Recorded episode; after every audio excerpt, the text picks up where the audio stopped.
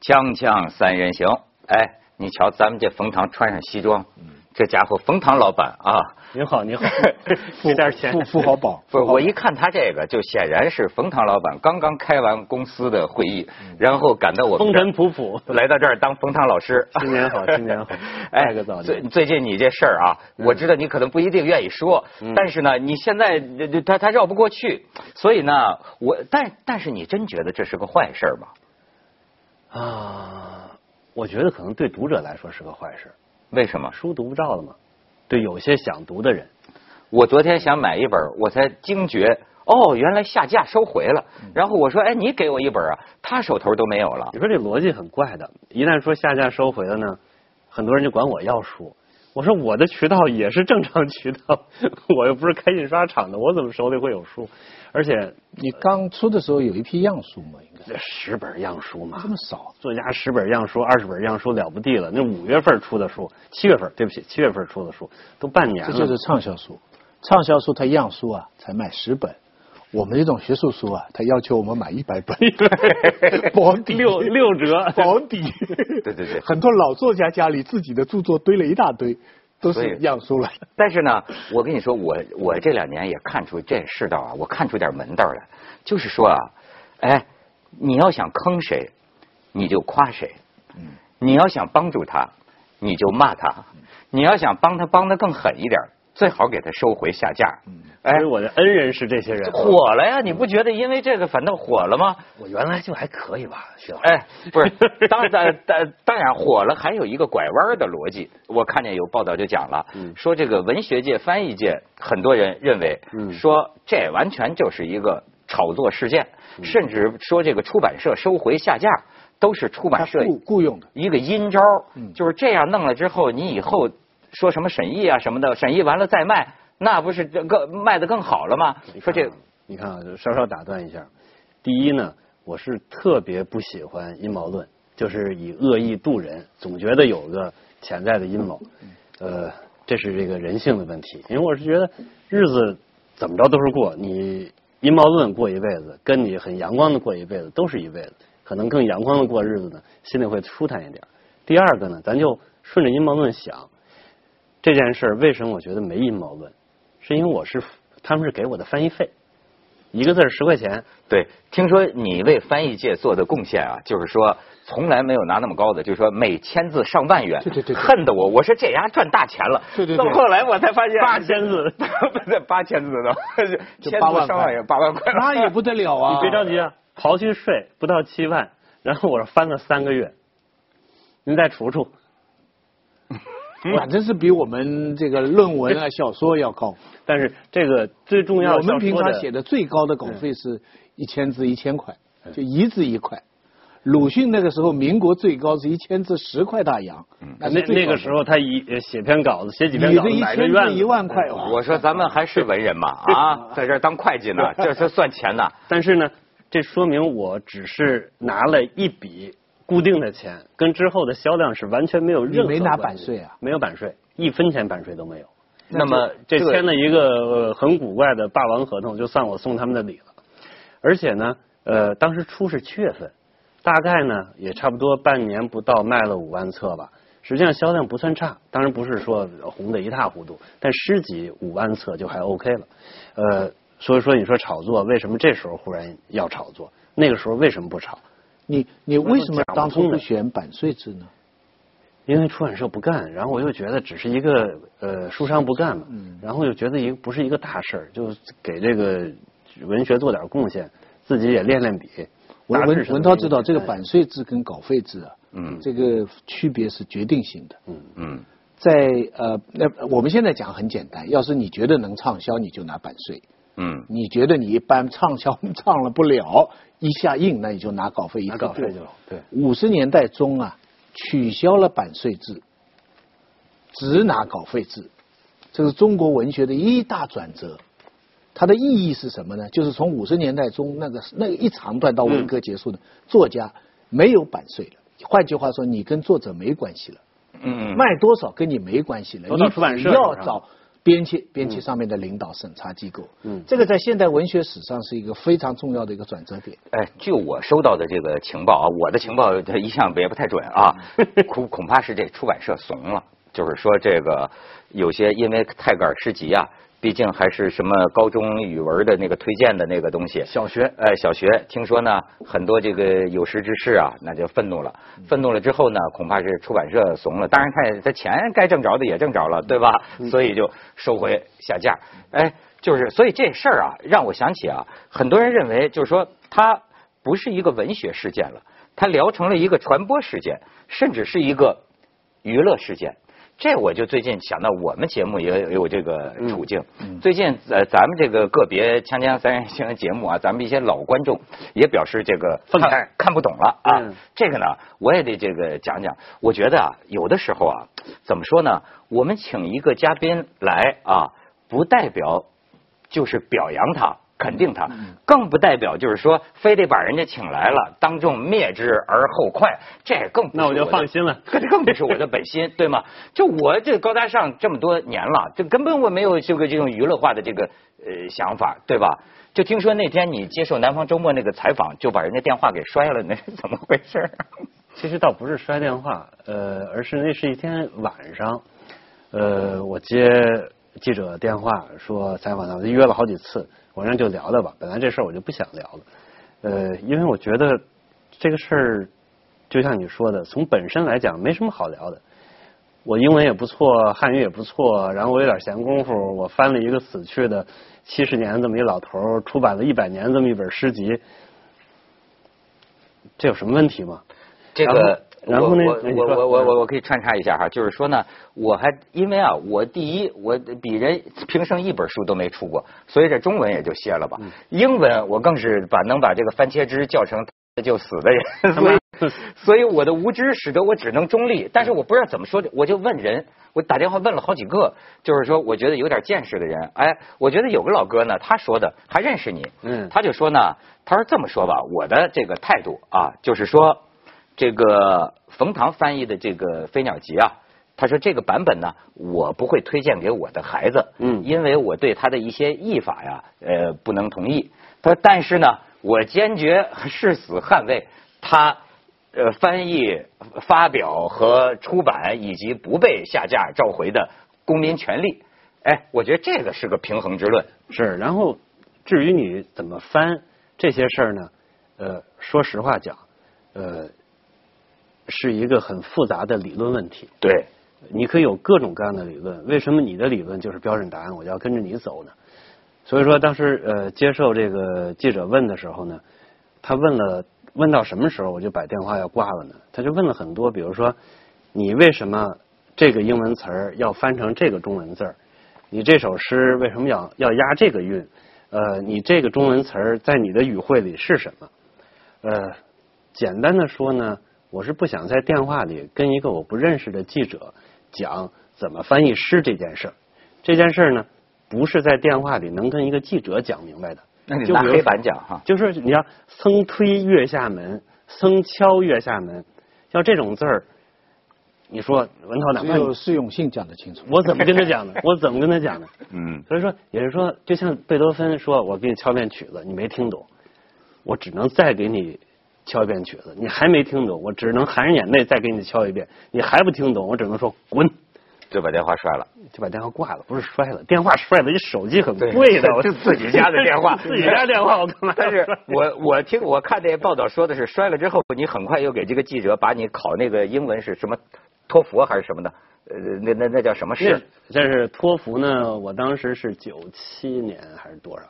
就考个满分，考满分，你把你那个文凭。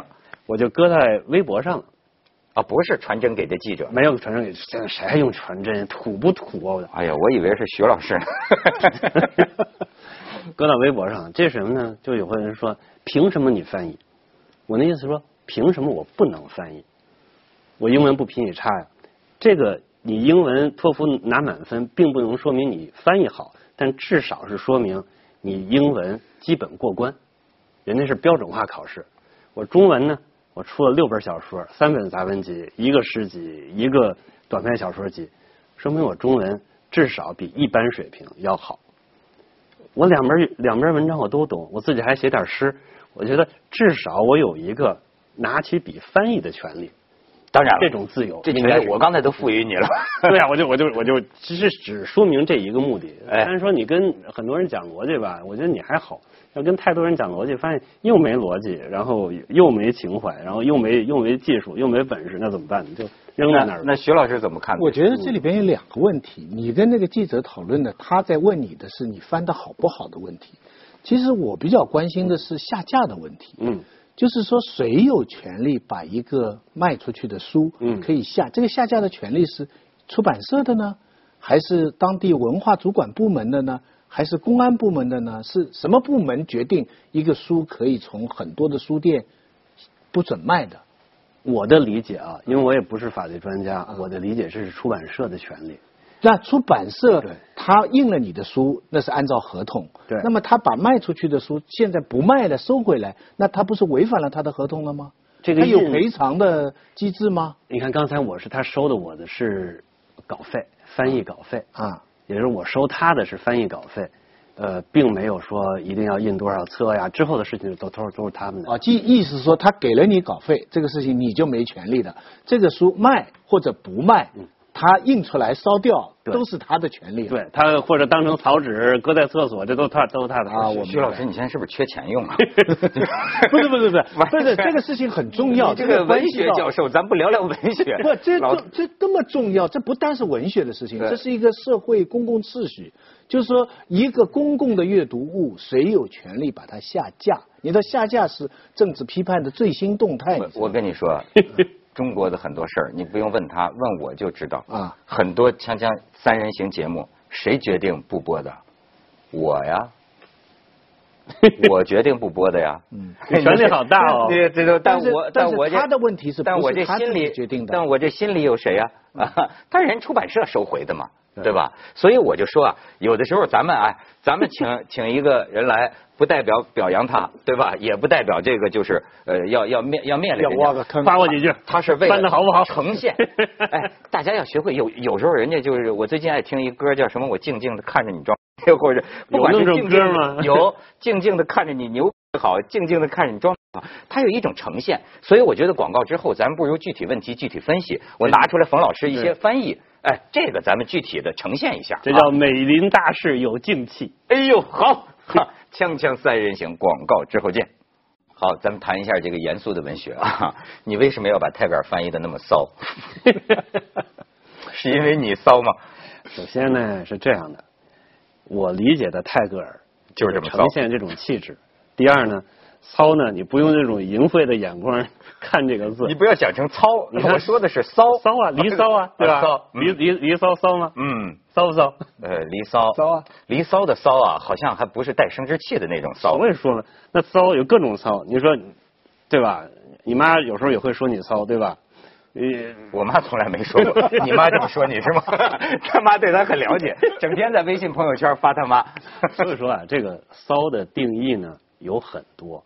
呃，语言本身是一个具有很多欺骗性、多重含义的这么一种人造物。不是我我我替你说两句吧，我 我就觉得啊，这个事儿闹得很诡异，为什么呢？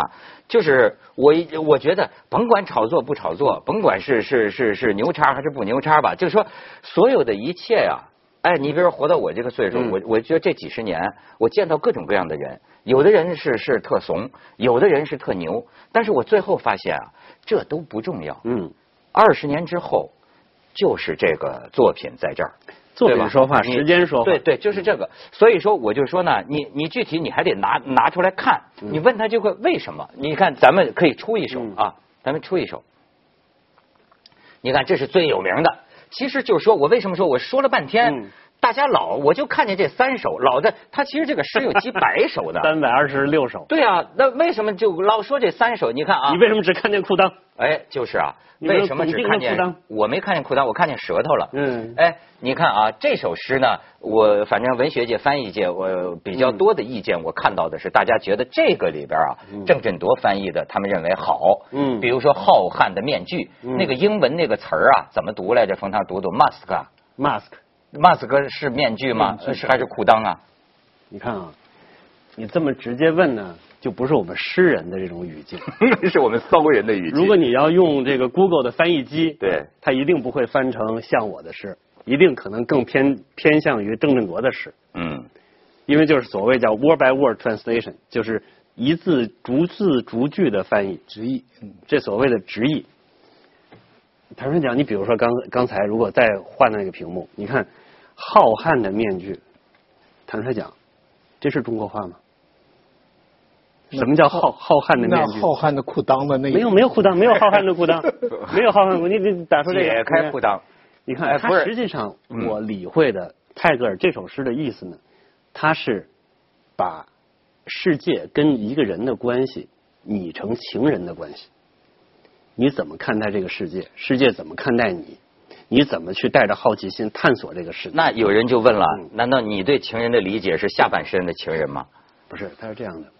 世界如果是表面的，其实你穿上衣服就挺好，嗯，戴不戴面具都挺好。如果真的你想深入到世界的深处，那不好意思，我觉得最有利的打开面具的方式，你就是解开裤裆。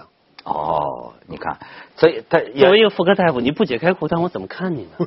对，但是泰戈尔是 妇科的吗？这是我的教育背景，所以学养所致。对对对，所以说人家也有人说说这个东西啊，要看冯唐诗选，可以看这个，对吧？但是呢，他是不是泰戈尔？不不是诗无打鼓啊，这个这个一直就讲这个事儿啊，我觉得是一个从来说不清楚的一个账。我们先把这个事情讲完啊，你再看下一个。我我我我我列举了几个，不全是他的，嗯，所以你看咱们多高大上，我就跟你说，嗯，哎。这个冯唐为了押韵，这个连这个死挺你的李银河也有微词，就说你是个押韵控。他就比如说这个郑振铎翻译的，就是我是死是你的母亲，我就要给你新的生命。咱们这个冯老师译的呢是我是死啊，我是你妈，我会给你新生的。哎，我听着真是网络用的，你看哈，这为什么？咱先把押韵这个词儿抛押韵这件事儿，咱待会儿可以再谈。就针对刚才那首诗，然后你看。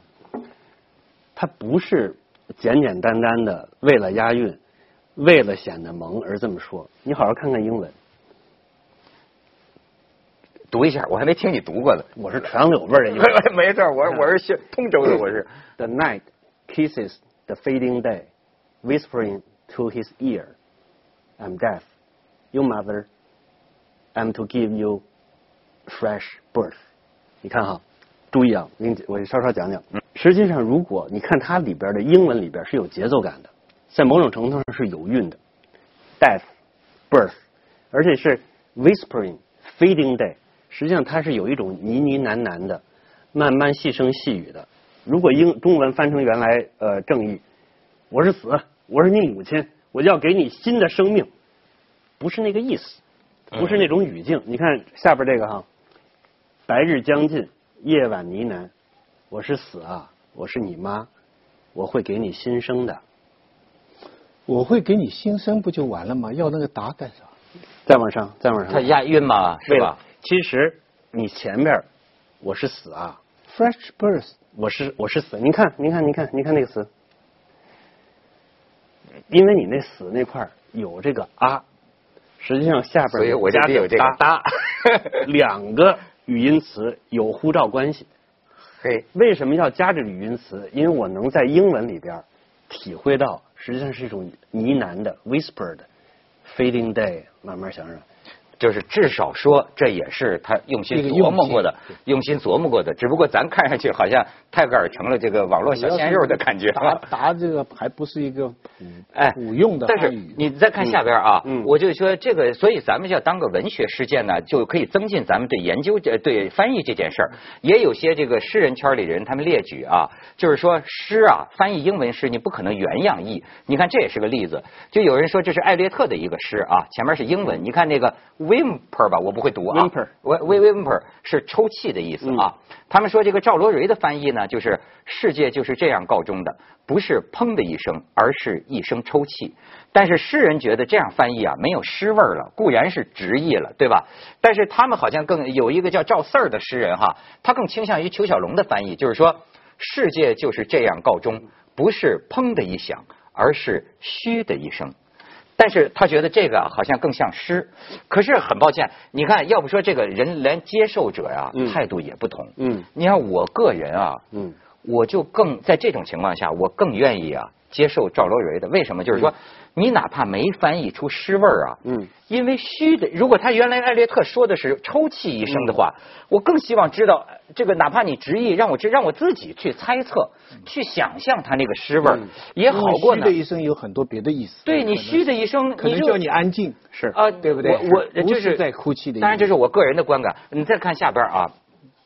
这个呢，我我就就就是哎，呃，冯唐说的一个也挺有意思的，就是说是这个有一个诗啊，他也发现，呃，据说是冯唐发现的郑振铎翻译的里边唯一一个他认为有错误的，就是这个大错误的啊，man man 是个群，是个这个这个叫叫复数吧哈，man are the cruel but man is kind，这郑振铎翻译是毒夫毒夫们是凶暴的，但人民是善良的，然后哎。冯唐那个意思就觉得这个 man 他好像不应该翻成毒夫，就他没有任何地方能提示这是毒夫。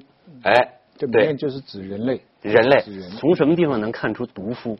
对，毒夫是怎么出来的？对，我是完全看不出来。所以他的翻译宁愿就说，哎，这个诗这个可以引起我们联想，才理解泰戈尔这哲理诗这个意味。这 man 呢，至少可以有一种理解，群众啊是。有的时候，咱们说一个独裁者残暴，但是其实你想，最残暴的是群众。文革的时候，那可是成千上万的群众杀群众，群众斗群众啊，就所谓的庸众。对，这个这个他是残暴的了。那就是讲男人，但是 mankind 就是人人类。反而他这个 man 这翻译成哪？你可以翻译成一个男人，但是他最后翻译成的是人性，就是说，就是这个如果一个人的时候，可能一个人是善良的，但是凑到一起的时候，不知道怎么回事，会变成一个群体的凶暴。所以我觉得这挺有意思。大规模的杀戮、大规模的毁佛破坏，其实往往是不是个体的，嗯，往往是一个庸众变得非常残酷。而单看一个人，他往往有天性未明的善良。实际上，我体会泰戈尔可能想说这层哲理。嗯。但是因为毒夫，我是实在看不出来怎么是毒夫。无论是单数的 man 还是那个复数的 man，我我觉得这些讨论呢，是好的事情。因为文学现在这么边缘化，大家都不看。因为冯唐现在就热闹一阵，很多人就就就找诗歌，泰戈尔也没人看了，对不对？上次谈诗很多很多文学，对对都没人看，所以现在变成一个吸引大众的事件是好事情，对他自己来说呢也是好事情。虽然暂时下下架。你看，你现在在网上写写字也能卖钱了，对不对？写写毛笔字，各种 对各种各样的这个这个下架，但是下架这个事情是个坏事。但是这问题呢，就说这个泰戈尔的故乡人民也恼了。对对。本来说呢，这个冯唐兄要去参加这个泰戈尔的那展，跟一个当地的汉学家，汉学家尼赫鲁大学的汉学家来探讨泰戈尔和翻译。结果印度人民现在表示要勒死你，所以也不敢请你去了，是吗？他是这样的，因为最开始的印度的反应呢，是来自于呃 copy paste，也就是说拷贝复制国内的有些呃英文的报道，极其有限的几条，嗯，China Daily 啊等等这样的，然后呢就自己也没有采访过我，也没有了解这件事怎么回事，放到印印度媒体上，放到 Facebook 上。但是你说哪国呢都会有一些键盘侠，键盘侠是啥呢？看着自己一个标题觉得不满，说比如说这个窦文涛又酒驾了？给他绞死，嗯，就是这样的。有有那么两三个人泰戈尔掏出裤裆，这这样的标题，哎，然后标题光就说这个把冯唐绞死，马上就执行什么这种。后来其实呃像呃 India Today，像这个 Hindustan Times。还真是派了两个记者，呃，驻驻北京的记者，我们就聊了，每个人差不多聊了一个多小时吧，也有几份深度报道出来。可这个可能就是之后的事儿了，就是最近前俩礼拜的事。这个啊，长远来说，它还促进中印人民友谊，他以后要做使者呢。不会吧？以后我估计你不敢去了。人家那边正在号召要重惩强奸犯。不是他这个，哎，我我就觉得，就是说，过去有人说，就叫。我注六经还是六经注我的一个问题，好有学问，对吧？有的时候是说你注释一个东西，到最后呢是是为了诠释你，你是不是属于这一类的？其实呢，这是有几个层次。一个层次呢，就是有我的文章还是无我的文章。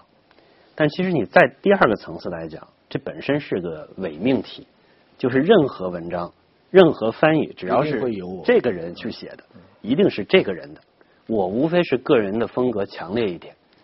对，但是一般认为呢，我是另外一个境界。强，你的几首诗，其中几首诗，强烈的突破了一般人的一个心理的界限。是的，是吧？其实就，而且我还可以看看，我我甚至还有一个九零后的小朋友啊，我就问他这个事儿，你看他说的，呃，不是骂你的啊，他但是他觉得挺有意思，就是说啊，他说这个什么呢？他说：“这个，这个，这个，大家能不能接受世俗意义上的成功者以一种世俗的浮夸的方式染指文学？就说冯唐啊，他很大程度上是他的商业光环让书热销，而非其文学功底。